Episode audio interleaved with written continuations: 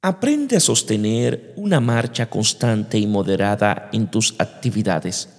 Tus apresuramientos te destruyen. Aprende a soltar los frenos de tus tensiones y a relajarte para que no malgastes tus energías. Concéntrate en tu tarea, pero no te obsesiones por realizarla antes de lo normal. Quien corre sin mirar por dónde va puede sufrir un accidente grave. No trabajes descuidada y rutinariamente ni te actives desesperadamente, descuidando la calidad de tu trabajo.